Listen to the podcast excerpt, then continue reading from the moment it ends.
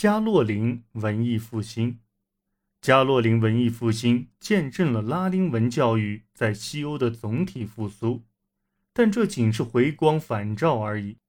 查理曼深信，他所取得的胜利是上帝保佑的结果，于是决定改革教会。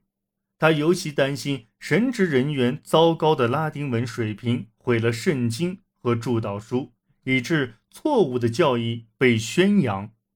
令查理曼担忧的是，如果所使用的拉丁文不正确，宗教活动就会失去效力。这种想法是仪式主义的观点，认为只有正确的宗教活动才能达到想要的与上帝沟通的效果。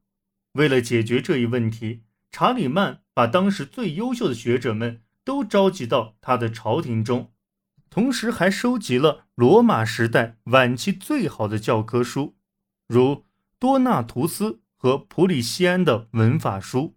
这些文法书是在几个世纪前写成的，成为整个中世纪时期标准的文本。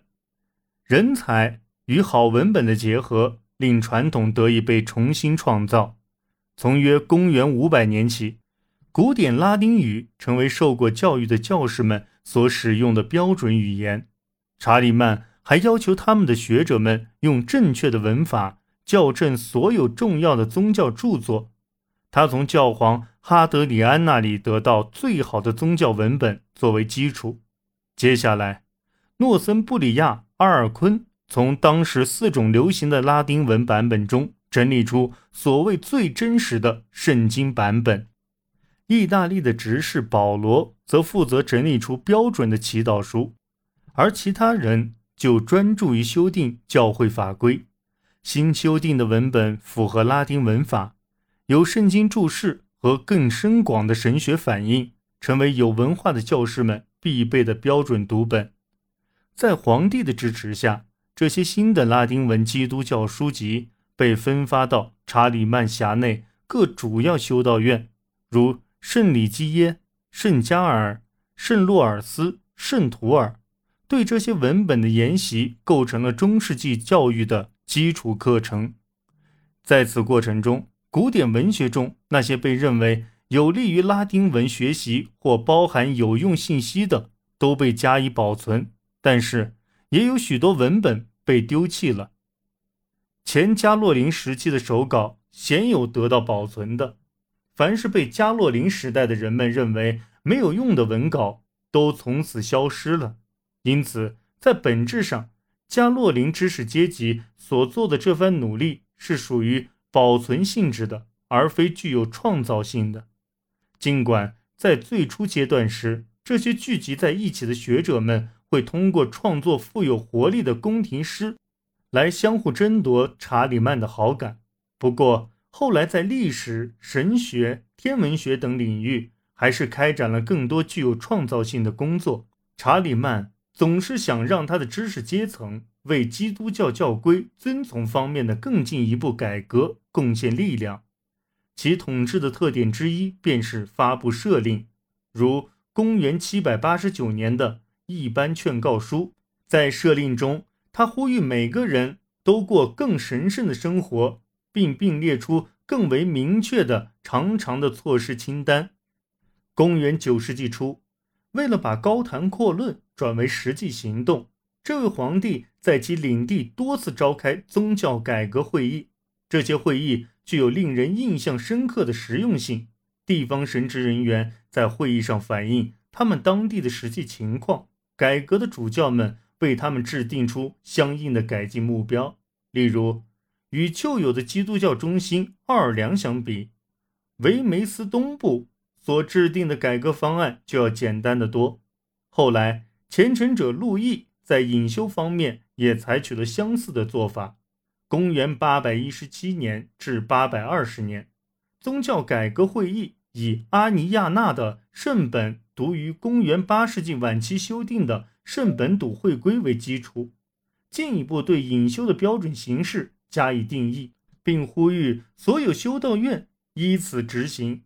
新标准要求修道院完全脱离世俗影响，把他们的所有地产集中化，让僧侣的生活专注于祈祷与研习。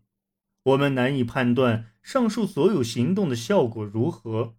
几乎没有修道院立即接受新改革，甚至西方的神职人员自己也是在好几百年之后才普遍遵从这些为他们而制定的新标准，更别提教区居民了。然而，这些毕竟是首次对整个西方基督教世界中俗人和神职人员所应具备的虔诚度的达成付诸努力。当时。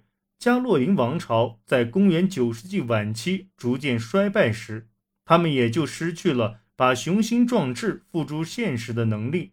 不过，一种总体设想已被建立起来。其后，中世纪的教皇们令他们结出了硕果。查理曼的军事胜利为他带来了巨大的财富，其中很大一部分被用于各种艺术事业。在绘画方面，当时人们明显的倒退到古典模式上。